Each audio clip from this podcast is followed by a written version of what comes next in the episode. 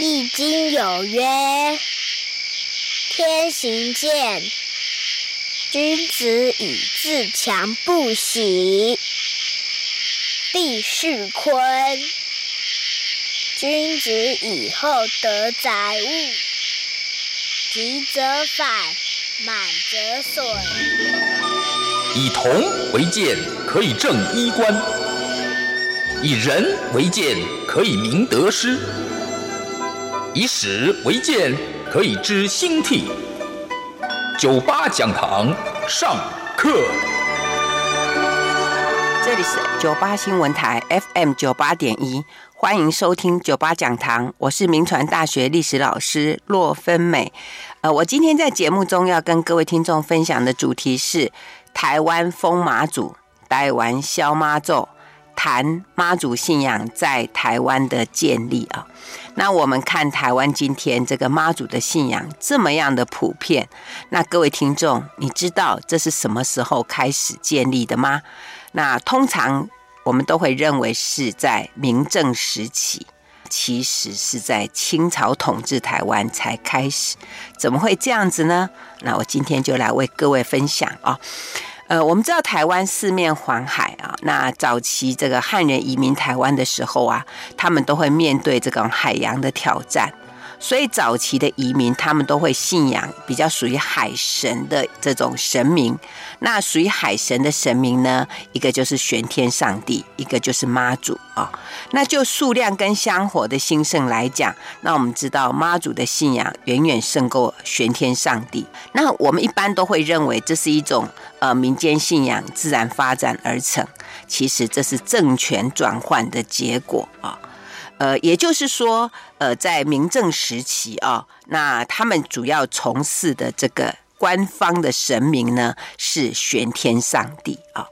那奇怪啊，这个郑成功他是借着这个海上武力崛起，而且他统辖这个庞大的这种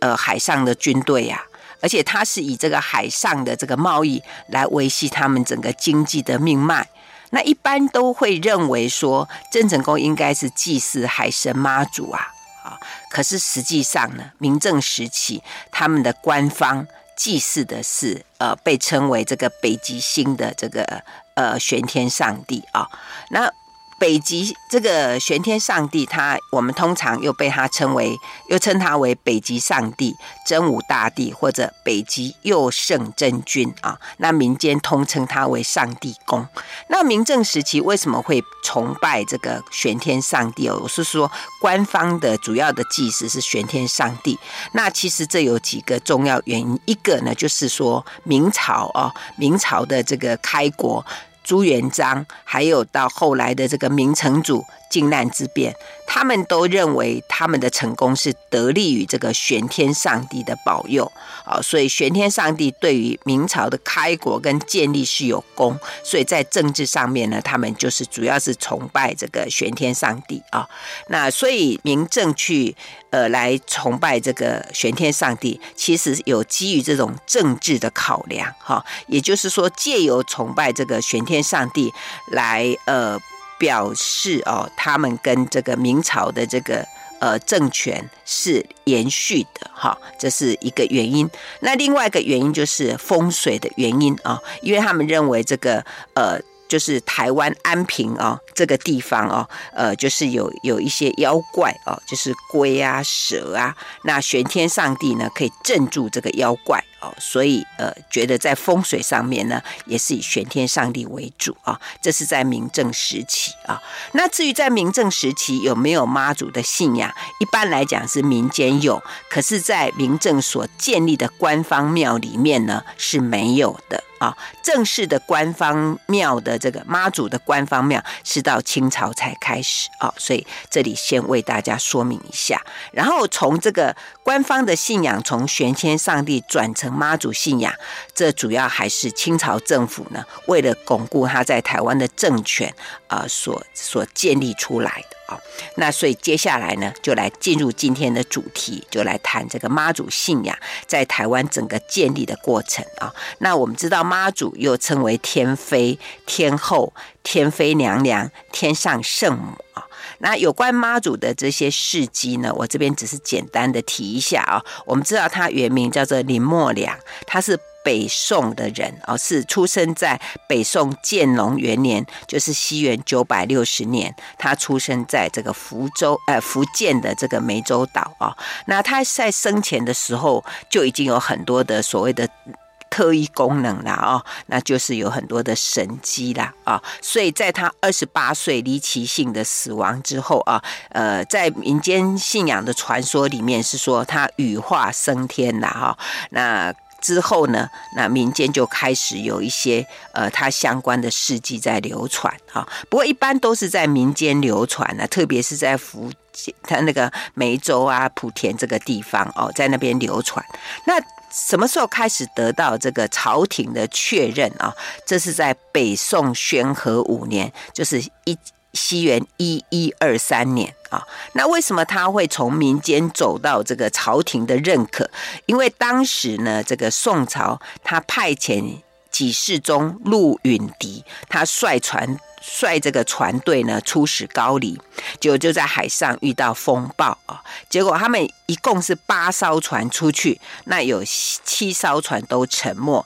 只有这个陆允迪他所乘坐的这个船呢安然无恙。那据说当时船上的人呢都看见一位穿红色衣服的女子，就坐在这个呃船的这个。呃，这个桅杆之上啊，所以事后这个陆允迪呢，他就问水手说：“这尊是什么神灵啊？”啊，那当时船上刚好有一位这个就是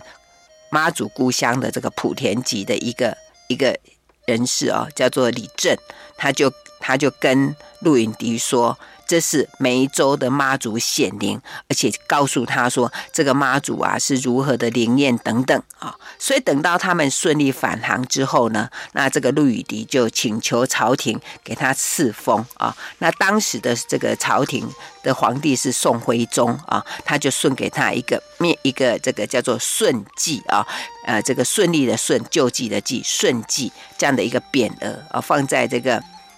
他们原来祭祀妈祖的一个小小的庙里面啊，那这是这个妈祖首次呢从民间走向官府，然后得到皇帝的赞许跟确认啊，那。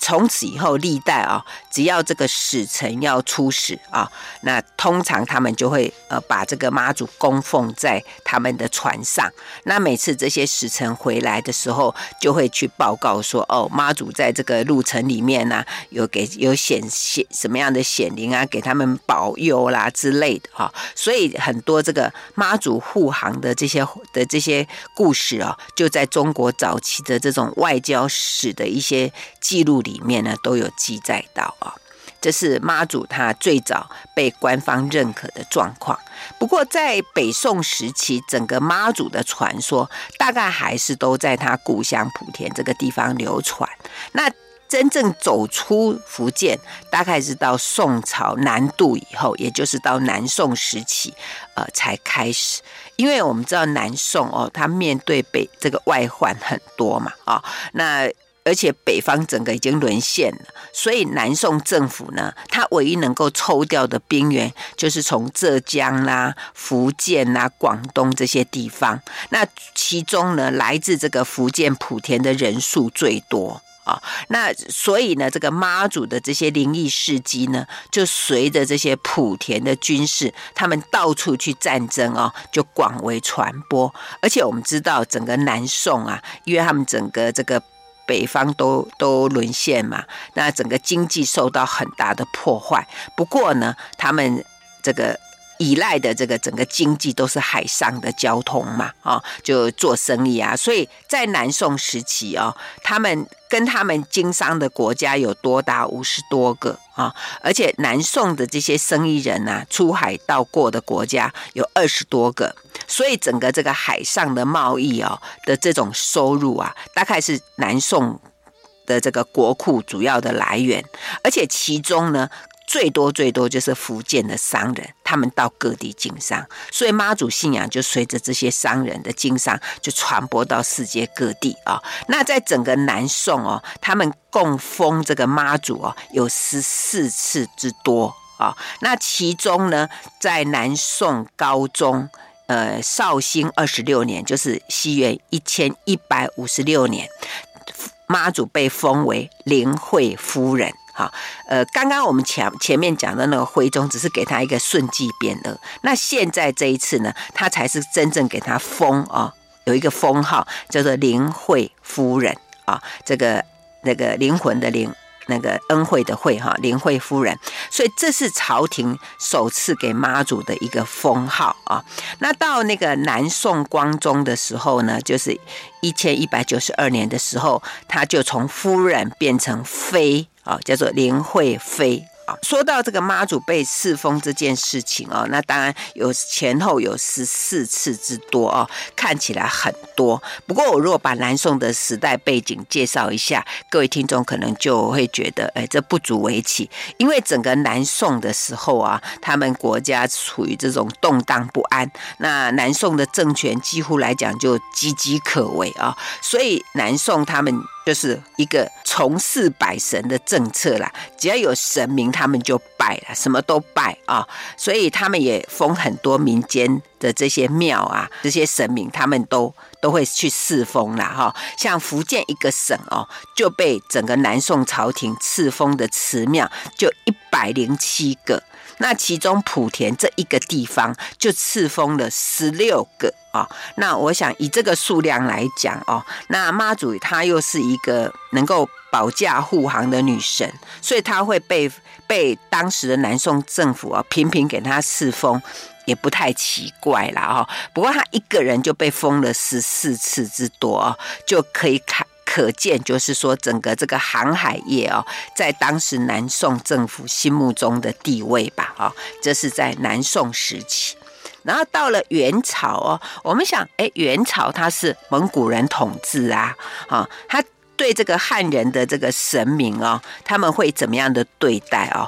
那这个就可以观察整个元朝时期哦，一共封妈祖有五次。好，那为什么？其实五次比起刚刚十四次是有点少啦。可是如果以元朝是蒙古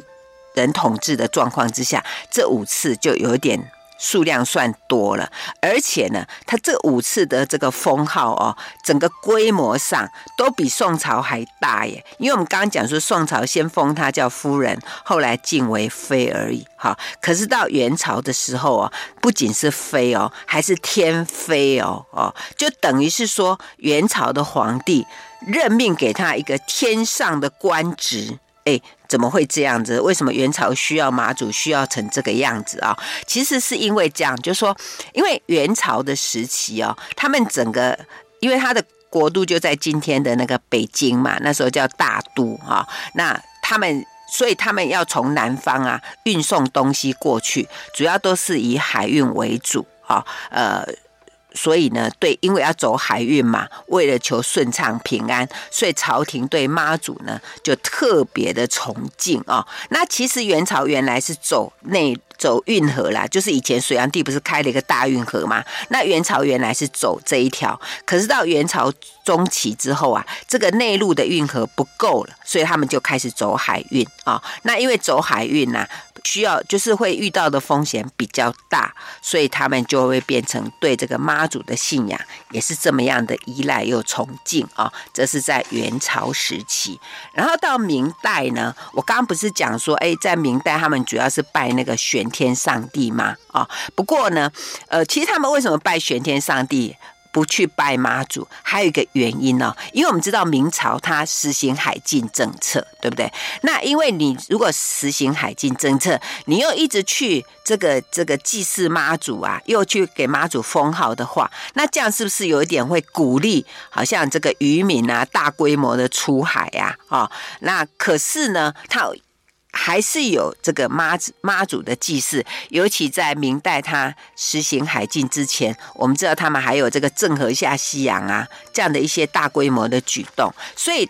他们每次要派使臣出洋，就需要求这个海神妈祖的庇佑。好，所以呢，也在这样的状况之下，朝廷还是有封妈祖。有两次啦，好，就是朱元璋的时候一次，然后那个明成祖的一次。后来海禁政策之后，他们就都不再去从事妈祖或者是祭拜妈祖。可是，在民间的话呢，因为我们知道明朝的时候虽然实行海禁，可是这个民间，尤其在明朝中叶以后啊，呃，像广东啊、福建的人，他们就都都出海啊，啊、就是从。到南洋啊，到台湾啊，到琉球啊，到日本各地去经商，所以他们在海上行走，他们自然还是会去呃祭拜这个，就是已经在福建这些地方流传长久的这个妈祖信仰啊，哈，所以这就是妈祖信仰在明朝的状况啊，那所以你可以看到妈祖的这个信仰，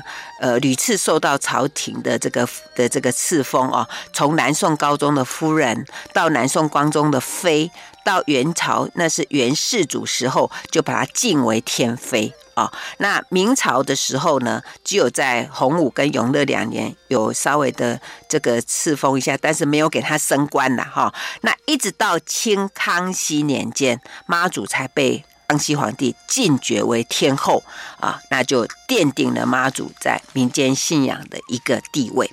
那为什么那个康熙皇帝他要把妈祖晋爵为天后呢？诶，这个可能我们可以来玩味一下哦。那当然，这个跟妈祖信仰呃进。进入台湾其实是有关系的啊。那讲到清朝哦，也许我们可以来讲说，诶，那个清朝它是来自于北方啊，它是靠骑马打仗的啦，它怎么会去对这个妈祖的信仰这么样的注意到呢？啊，呃，这个。就来跟大家来来报告啊。那先讲到说妈祖信仰怎么样逐步从中国福建，然后传到台湾啊。其实他是先传到澎湖啦，他传到澎湖的时间还蛮早的哈。呃，最早是什么时候？没有办法考察，但是至少在一六零四年，就是明朝万历年间，因为那时候那个荷兰东印度公司的督办韦马郎，他入侵澎湖的时候，诶，他的记录里面就说这个澎湖啊有这个天妃宫，所以我们知道那个澎湖叫做马公嘛，所以可见就说那里妈祖的信仰应该很早就进来了。那至于再传到台湾呢，那个就跟。呃，清朝统治台湾这件事情就有关哈，所以我们就来看一下哦，这个靠骑马打仗的清朝什么时候注意到妈祖信仰的威力啊？第一次被注意到是在一六八零年，啊，这是康熙十九年啊。那这一年是因为那个清朝的将领万正社啊，他率领这个军队啊来打。这个明政啊，结果呢，就这个在一次的这个这个战争里面，就海风大作啊，狂风大作，结果就把这个整个明政的军队把他打打败，好让他退到金门。那因为退到金门呐、啊，结果呢，这个这个郑经那时候是郑经嘛，他就吓到了，就赶快叫所有的军队，就他就以为惨了。大败了，就叫他们赶快退退退退退啊！结果这一场战争呢，清朝就打了一个胜利。所以万正社在后来他就在说：“诶，这一场战争，呃，怎么他能够打赢？”他就说：“因为是那一场突发的海风，所以他觉得这就是妈祖显灵庇佑了，所以他就奏请清朝廷来赐封妈祖。”好，所以当时呢，这个康熙皇帝听到这个万正社的报的这个上奏啊，他就派了官员到福建去，然后就封妈祖为护国庇民、妙龄招应、弘仁普济、天上圣母啊。所以我们现在民间都称妈祖为天上圣母，这个封号是这时候开始的哈。那这个是清朝廷第一次对妈祖表达尊崇。好，那为什么万正社要这样讲呢？哈，因为当时在台湾跟澎湖很多的居民都信奉妈祖，所以万正社就开觉得说，诶，如果他把这个整个战争的功劳哦归给妈祖的话，其实是可以有助于他在这个军事的一个战略里面，他等于是打打这个心理战，而且呢，当时也因为他这样讲。所以呢，就说服了一个明正水师的副总督，叫做朱天贵，他是莆田人，他原来是明正里面一个很重要的将领。那因为万正色用了这样的一个神话啊，呃，来说他这一场战争，也用一也用这样的神话呢，来发动对于明正那些原来信仰妈祖的这些呃将领还有军士们的一个心理战啊。所以你知道吗？当这一场战争完毕，那个正明正的军队开始撤退的时候，这一位朱天贵就率着他的部众两万人，还有。战船三百艘就投降清朝，所以使得整个正正这个明正的这个军队就损失了三分之一的这个水师的军力，那也相对的让清朝的水师啊的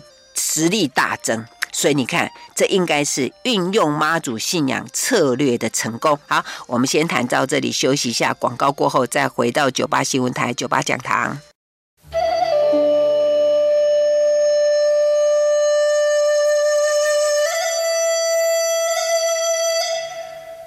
欢迎回到九八新闻台九八讲堂，我是洛芬美。我今天在节目中跟各位听众分享的主题是台湾小妈祖，台湾疯妈祖，谈妈祖信仰在台湾的建立啊。那我刚刚在前一段有提到说，诶，这个来自北方的清朝廷啊，他怎么会去注意到来自福建的这个妈祖信仰啊？实际上呢，呃，是在他。征征服这个明正王朝的这个过程里面，呃，突然发现妈祖信仰还蛮好用的。怎么说呢？因为我们刚前面讲说那个万正社啊，他在。打明正的军队的时候啊，他就把功劳归给妈祖，而且还因此就说服了这个明正海军里面的那个副总督朱天贵啊，还因此还率着他的带领了他的部众投降，哎，使正使这个明正哦损失了三分之一的这个海军的军力，而且相对来讲，清朝的海军实力就大增啊，所以这一个策略啊，我想当事人都看在眼里啦，所以等到那个施琅哦，在一六八三年被清朝廷启用的时候哦，他也很适当的运用了妈祖的信仰啊。那说到施琅，我想我在之前的节目谈过很多次了，各位听众也对他熟悉啊。那我在这里只是要谈一下，呃，妈祖信仰跟施琅之间的关系啊。其实施琅他是福建晋江的人，他们家族原来是信奉玄天上帝的啊。可是等到他奉命征台之后呢，他就知道，哎，在打这场战争里面。怎么样跟妈祖信仰可以做一个结合啊？那我们知道，呃，那时候施琅哦，他是因为台湾的政局混乱嘛，因为郑经过世啦，他的长子郑克彰被杀啦，郑克爽被永历，然后整个内部非常的混乱啊，所以在这样的状况之下，那施琅就说服了康熙皇帝，让他带军队过来，然后在澎湖海战里面就把这个明正大将刘国轩把他给打败。然后后来郑克爽就投降，整个台湾就归入清朝廷的统治啊。那这一次施琅他平定台湾之后，然后他后来回到福建，那回到福建，这是一六八四年，他就呃向。康熙皇帝上了一个奏折，说神灵显著破逆，请启皇恩，重加赐封，就是请求你封妈祖哈。所以这一次的妈祖就被封为天后啊。那刚我们前面讲第一次，他是把他称为天上圣母嘛，并没有给他升官爵，对不对？没有升官爵，呃，可是呢。到这一次呢，就开把她升为天后啊。不过各位注意一下哦，她这一次哦封为天后，可是整个康熙年间哦，民间所记载的这个妈祖都是还是称天妃耶，而不是称天后耶，奇怪耶，这次的封。的这个尊奉到底怎么回事啊？这个我们后面再来跟各位报告。我们现在回头来啊，因为我刚刚讲是说，呃，施琅打赢了之后，他就呃请求这个康熙皇帝呃来封妈祖哈。可是施琅为什么这么尊崇妈祖哦？那各位可能下面可以来注意听一下哦。其实这个施琅哦，我刚刚讲他原来是崇奉这个玄天上帝的，可是他知道妈祖这个信仰好用，特别是说哈，因为那时候军队里面的人大部分都是妈祖故乡莆田的人，所以他怎么运用这一些？军力呢，他就第一个，他就先把他的整个基地放在莆田。他说，呃，放在这个莆田的平海。他说平海叫讨平海逆啊。那实际上呢，他是要运用这些人的这个这个名利吧、名气吧啊。这是一个。另外呢，他还率领他的将领。去跟这个梅梅州的这个妈祖庙去致谢，还捐钱呢，啊，给他们呃修修那个妈祖的这个梳妆楼啊，呃，所以这么样来，大家就觉得哇，施琅就是嗯，是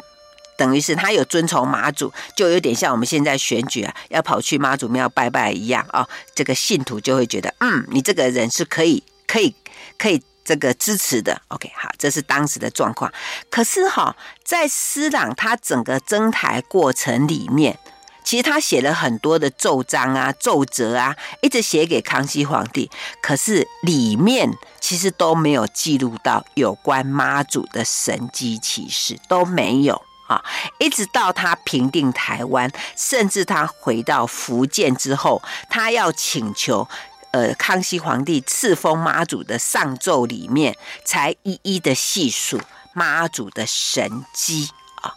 所以这个学者石万寿教授哦，他就认为说哦，这个施琅哦，他为什么会在前面都不没有？报告妈祖，如果妈祖的神迹奇事都是在他征台的过程里面发生的，为什么他那边没有报告？为什么到后来才报告？他觉得这有点可疑、哦。他觉得可能施琅，因为他是明正的降将，那康熙皇帝本来对他征战台湾的这个举动就有疑虑啊。那加上他在征台时期、哦、的一些军事行动，还有在台湾的气流问题上，他的态度很强势。好，所以你知道吗？后来康熙皇帝人家在跟他讨论说：“哎呀，你这些大将领的这这这个品德之类的时候，康熙皇帝竟然说施琅很粗鲁，又没学问，度量狭小，仗着一点功劳就骄傲放纵哦。所以可见哦，他虽然有平台的大功，可是康熙皇帝对他的印象却很恶劣，呃，批评才会这么严厉。所以康熙皇帝的这些严厉的批评哦，应该很快就传到施琅的耳中。那施琅就有点吓到，他想说：糟糕，那我是不是会有功高震主的这种这种状况？我会遭杀身之祸啊！所以那时候他在。官他就看到，因为他们朝廷当时都有一种叫做底报嘛，就是有一些呃大臣的奏折啊哦等等，后来就会有人记录起来，然后就把它印出来变成一个报纸，然后这些官员都会看到。他就看到这个底报里面有一则说，一个当时哦一个册，就是一个一个派去琉球册封的一个一个大使叫做汪吉，他请。加封妈祖的这件事情，哎，他就发现，哎，竟然有人这个在又要朝廷加封妈祖，所以他就说，哎，不行，那我也要赶快。他把妈祖搬出来，所以他那时候就赶快把他平台的功劳就归说啊，这是妈祖帮助我的，呃，不是我，所以才会有刚刚那个动作，说他请求朝廷说，哎，来侍奉妈祖。那当时他的报告里面他怎么写呢？他就说，哎呀，妈祖啊，在他身上实行了什么神迹啊？他说哦，他们。他当初这个部队去驻扎在平海的时候啊，那在妈祖庙前就一口井啊，所以这个一这口井原来是很咸很苦的，害他们军队都没有水喝啊，所以他们就祭拜妈祖之后，哎，涌出来的泉水味道就变成干的呢，所以等于是说他们这个军队带领根本就是由妈祖来显灵帮助的，然后又说他们在在澎湖哦，在这个。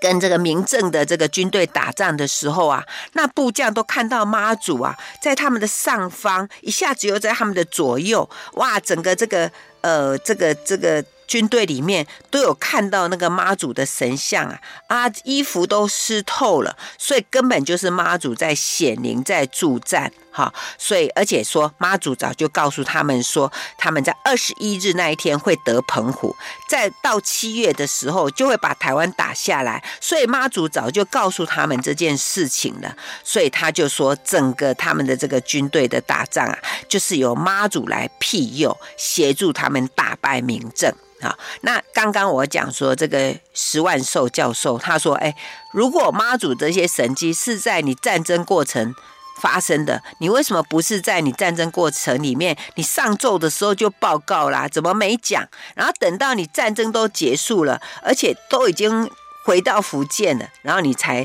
开始讲，所以石万寿教授认为说，这可能是施琅在事后的附会啊，他是要借这个妈祖来为他自己呃功高震主这个祸患呢，来避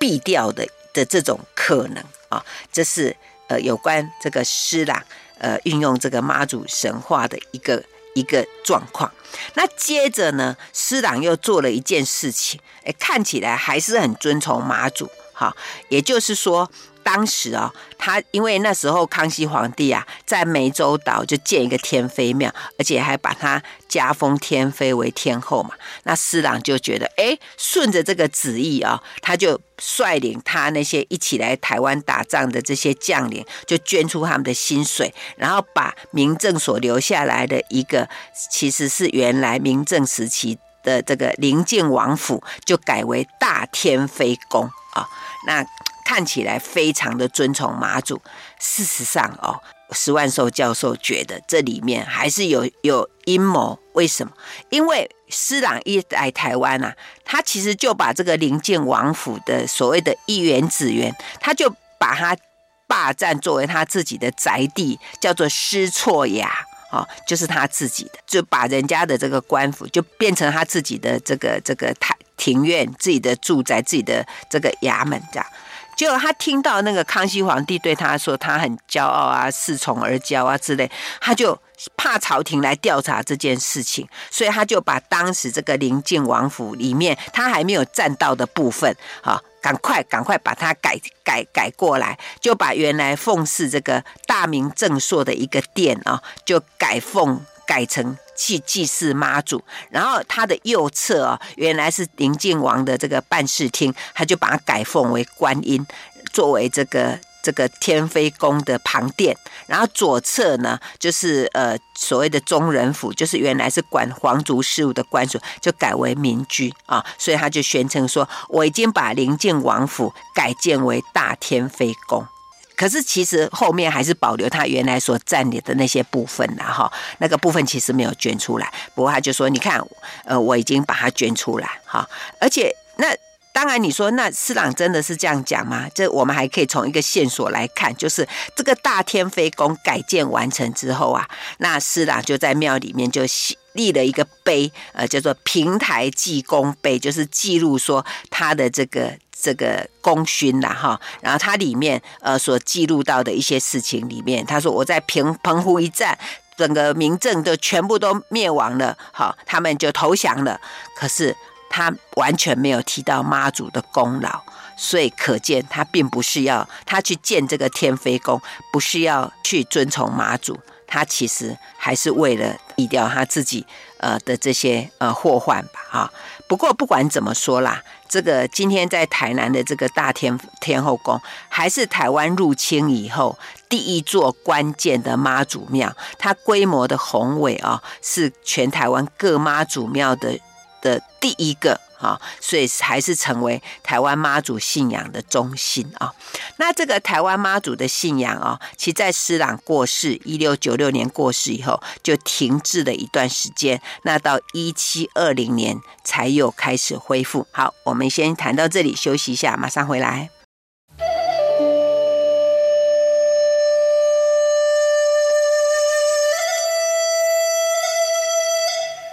欢迎回到九八新闻台九八讲堂，我是洛芬美。我今天在节目中跟各位听众分享的主题是台湾小妈祖。台湾封妈祖啊，谈妈祖信仰在台湾的建立。那我刚刚前面提到说，这个妈祖信仰进入台湾啊，呃，是随着这个施琅他攻占台湾之后，他就把他带进来。那施琅当然他不是看起来他不是妈祖那么。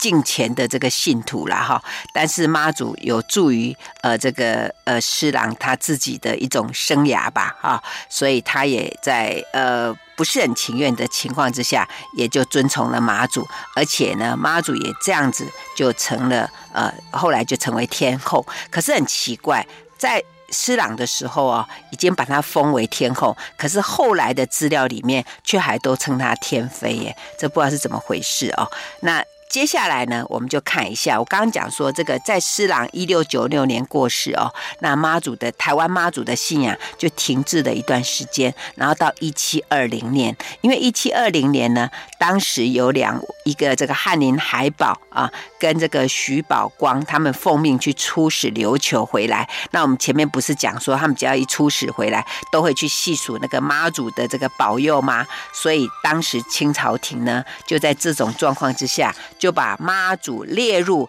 清朝廷的春秋祭典当中啊，也就是让它变成了这个正式在清朝所侍奉的神明里面的一个，在春秋祭祀的时候，连皇帝都要祭祀的神明啊。这是在一七二零年啊，那也就在这样子，当然妈祖的信仰就更被推崇到到一个一个状况。那在这个之前呢，其实，在台湾的普遍信仰里面，玄天上帝还是比较主流。可是这以后。妈祖信仰就慢慢替代了玄天上帝的信仰，成为台湾人民信仰的主流啊。那所以在一七二零年之后呢，妈祖的信仰怎么样一步一步又在台湾慢慢的地位高升啊？那其实跟台湾民间出现的一些反乱有关啊。在一七二零二一年，我们之前谈过，台湾发生了朱一贵事件啊。那当时率着这个军队来台湾打平乱的。就是施琅的第六个儿子叫施世标啊，那因为他年轻的时候跟着他父亲施琅打过澎湖，所以他很知道怎么运用这个妈祖的信仰来作为这个这个武器啊，所以他也制造了很多妈祖显灵保佑清军的事迹呀，譬如说这个大军所到的地方啊，看顾的井水啊，都会涌出甘泉啊，而且说这个呃。让他们军队有淡水可以喝，可是后来这个施世标因为他战死了，然后在朱一贵事件平定之的时候，康熙皇帝又死了，哈，所以本来这一次就他们就要请求加封这个妈祖嘛，可是又拖了五年，由这个原来施世标的副手，也就是后来继任福建水师提督的兰廷珍，他才把。之前，呃，就是妈祖庇佑清军攻台的这这这个平定这个朱一贵乱世的这这些事情，然后上奏。好，那当我们发现那个上奏的内容啊，跟以前施琅讲的差不多嘛，哈，所以可能是把他的资料重新又用了一次吧，啊，那等到这个兰廷珍的这个奏折到了北京之后，就雍正皇帝就颁了一个叫做《神招海表》的一个御书跟匾额，就放在梅州、台湾跟厦门各地的这个妈祖庙悬挂啊。然后等到朱一贵事件发生之后啊，那台湾就在这个彰化那个地方就设了彰化县，以前那个地方叫北县，呃，叫那个北县嘛，哈，呃，所以这个那这之后朱一贵事件之后才设了彰化县啊。然后这个彰化县设立之后呢，那施琅的侄儿就是施世榜。啊，他当时的官衔是兵马司副总副指挥啊，他就在彰化那个地方买下一大片原来属于原住民的土地，而且他还修这个八宝圳啊，来方便灌溉，然后经营这个鹿港还有彰化地区。另外，又从他的家乡晋江呢，就招来大量的移民进行开垦，呃，所以整个这个鹿港这个地方就变成了个他们施家控制的海口。好，所以也因为这样的渊源呢，所以后来台湾每次有一些这个反抗事件发生的时候啊，大概鹿港居民都是站在支持清朝廷的立场啊。那因为这个整个当时的这个鹿港在施家的手上，然后施家又是推崇妈祖，所以他们就会在那边就是。建一个妈祖庙哈，所以今天那个鹿港的这个天后宫，呃，鹿港有两个有两个天后宫，这个是旧主宫哈，就这是施家在那边所捐献土地，然后就建立作为当地居民的信仰中心。那其实当时妈祖信仰的中心的地方，就是清朝廷统治的地方，哈，这个是一个呃很有趣的现象哈，我们可以观察一下。好，那。等到一七八六年的时候，那台湾又发生了林爽文事件啊。那当时在台湾的这些清军镇压不住，就派了福康安率领军队来啊。那这个福康安他就是从施家所控制的鹿港登岸嘛啊，所以你就可以知道呃他们跟清朝廷的关系啊。那等到这个福康安呐、他平定这个林爽文事件之后，他就在台湾府跟鹿港。建造了两座妈祖庙来感谢妈祖的神恩啊，所以一个就是我刚刚讲说妈祖，呃，今天鹿港有两座啊，原来那个施那个在朱一贵事件之后建的那叫旧主宫，那在林爽文之后建的这叫新主宫啊，呃。好像我今天去看啊，新主宫的香火比较盛的啊。那另外还有一个就是在台南市区啊建了一个海安宫啊，而且福安那个福康安呢还特别写这个碑文呢，呃，强调说这个整个林爽文的事件呢，完全是由妈祖所庇佑的哈，不然的话，他们十万清军怎么能够一天之内就顺着海潮来到台湾，而且一清军一到，整个这个。林爽文的叛徒就立刻瓦解。他说：“这根本就是妈祖的庇佑有啊！而且他还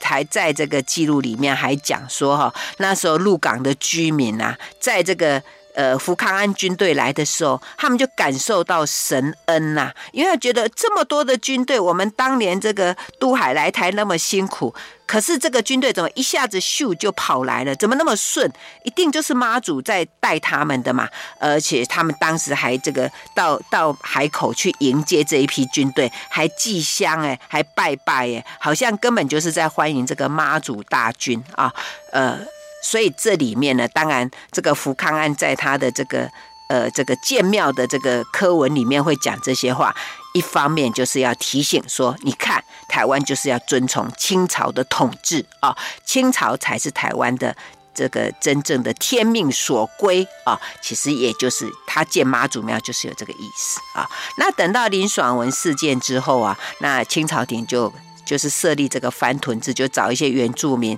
然后来开垦土地，所以慢慢整个西部哦，这个就平定了，很多汉人就一直移移过来。那越多的福建啊、广东那边的移民过来，那妈祖的信仰就在台湾就越来越普遍啊。那等到一八六二年，越台。台湾的彰化又发生了戴草村的抗清事件，哇！当时整个彰化地区哇也是这个风声鹤唳啊啊！所以妈祖的信仰在这里又发挥了效用。像大甲呃那个时候啊，我们知道大甲镇南宫嘛，他们就有传说啊，哦有这样的神话啊，说镇南宫啊，因为碰到这个戴草村事件啊，不知道怎么办，他们就起乩童就取乩啊，然后妈祖就附身说，呃今夜。夜大难，然后就当众就在上空就画了一个符咒，然后就说：“哎呀，这个已经镇压住了。”就果然半夜啊，有戴草村的这些徒众啊，就到大家那边就藏了火药，可是没想到火药一一引爆。结果天空就下起大雨，哇！所以根本就是妈祖庇佑。那在北港朝天宫也有这类的传说啊，说这个戴朝村之乱时候，他们不知道怎么办，他们迎着这个妈祖的神轿到庙庙庭的时候，那个庙杆子就飞立起来，就在书在神桌上就写出说，请你们用黑布制旗，好，然后上面写金睛水晶大将军放在庙前，我就可以保佑你们。所以果然等到这戴朝村的徒众跑进。来的时候，他们就把这个黑旗放在前面，结果他们就大败了，哈！结果大败这个这这个这个戴草村的这个徒众，结果他们就抓到对方就问他说：“到底怎么回事？”他们说：“我们刚在黑旗下看到好多人哦，而且长得好高大，好像是神兵哎，所以我们就不敢站了。好，所以后来这个妈祖信仰就这样子的状况之下就。”越来越在台湾的这个社会里面不断的流传，所以我们可以看到清朝廷用妈祖的协助平台，然后呢，作为这个妈祖信仰进入台湾的一个呃重要的一个方式。然后之后呢，在每次的反乱里面呢，妈祖信仰就不断的被尊崇，以至于妈祖的信仰在台湾就一步一步的建立到今天台湾封妈祖的状况，各位都看得到，真是。有趣的事情吧。好，我们今天节目谈到这里，谢谢收听，酒吧讲堂再见喽。酒吧讲堂下课，起立，立正，敬礼。谢谢老师，老师。